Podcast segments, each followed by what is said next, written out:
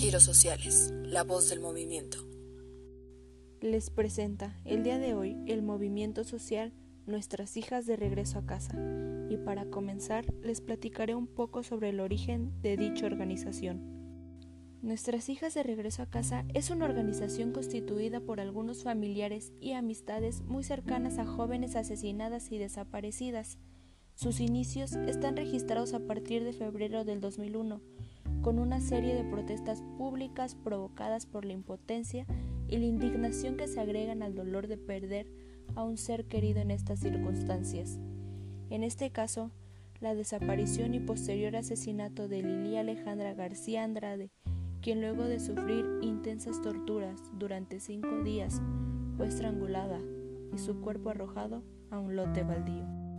Estas demandas poco a poco se convertirían en lo que ahora es nuestras hijas de regreso a casa, pues al agregarse más familia al movimiento de lucha, hubo que hacer gestión que respondiera a las necesidades de justicia jurídica.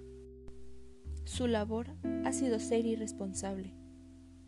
Han llevado el asunto de las mujeres asesinadas en Ciudad Juárez al plano nacional e internacional, no únicamente en cuanto a la difusión de estos horrendos y dolorosos hechos, sino en la búsqueda de soluciones que al agotar las instancias mexicanas de justicia en alianza con otras organizaciones, llevan las peticiones de denuncia fuera del país con la intención de que estos casos sean esclarecidos ante la Corte Interamericana de Derechos Humanos y que termine esta terrible matanza de mujeres, así como la impunidad de la cual están rodeados los crímenes.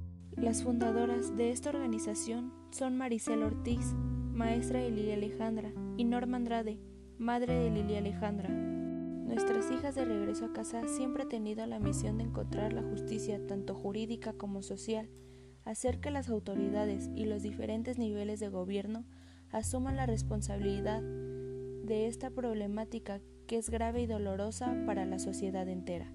Las familias que participan en este movimiento han convertido en fuerza su dolor, después de enfrentarse al brutal asesinato de sus hijas, a la ineptitud, a la intransigencia, al encubrimiento, a la corrupción, a la más indiferente actitud de funcionarios y autoridades. En Ciudad Juárez desaparecen mujeres y no se vuelve a saber más de ellas, a menos de que sus raptores decidan hacer aparecer sus cuerpos sin vida y con evidencias claras de haber sido brutalmente torturadas y asesinadas. A la fecha, estos crímenes están impunes y a las mujeres desaparecidas nadie las busca y los asesinatos y desapariciones continúan sin que a la fecha haya responsable alguno. Las cruces de color rosa, ubicadas en algunos sectores de Ciudad Juárez, en Chihuahua, México, parecen haber perdido el sentido que tuvieron en su momento, como símbolo para pedir justicia por la desaparición y muerte de cientos de mujeres. Han pasado más de 20 años desde que se registró el primer caso y las historias de cómo se esfuma el rastro de algunas jóvenes como si se las hubiese tragado la tierra continúan. María Luisa García Andrade da cuenta de esto. Ella era hermana de Lilia Alejandra, que con tan solo 17 años, en 2001, desapareció y fue encontrada violada y asesinada tras haber permanecido una semana secuestrada. Parece que nos hubiéramos acostumbrado a perder a nuestras niñas y que esto fuera lo normal. En México, el día a día nos muestra que la corrupción es la principal arma de los violentos, menciona María Luisa. También dice que repetir lo que sigue ocurriendo en Ciudad Juárez, recordar a las jóvenes, exigir justicia y reprochar la impunidad debe de servir para presionar a las autoridades y que se esclarezcan los hechos, aunque eso pueda significar poner en riesgo su propia seguridad, ya que se ha visto amenazada, por lo cual tuvo que abandonar Ciudad Juárez, y por lo cual la Comisión Interamericana de Derechos Humanos decidió en 2008 declarar medidas cautelares para protegerla a ella y a su madre.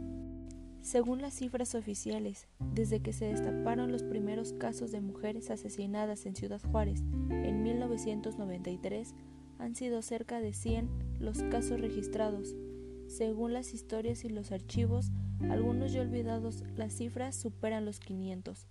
Por eso, existe la necesidad de alzar la voz una vez más. Años pasados, la Comisión de Igualdad de Género del Senado de la República de México aprobó un acuerdo para pedir al Congreso de Chihuahua tipificar ese tipo de crímenes. La comisión señalaba que sólo así se garantizaría el derecho al acceso a la justicia, la vida y a la dignidad a las mujeres. Esperen próximamente la segunda parte sobre este movimiento por Giros Sociales, la voz del movimiento. Fuentes consultadas, nuestras hijas de regreso a casa, AC. Producción, edición y voz a cargo de Daniel Esmeralda Alcántara Rodríguez.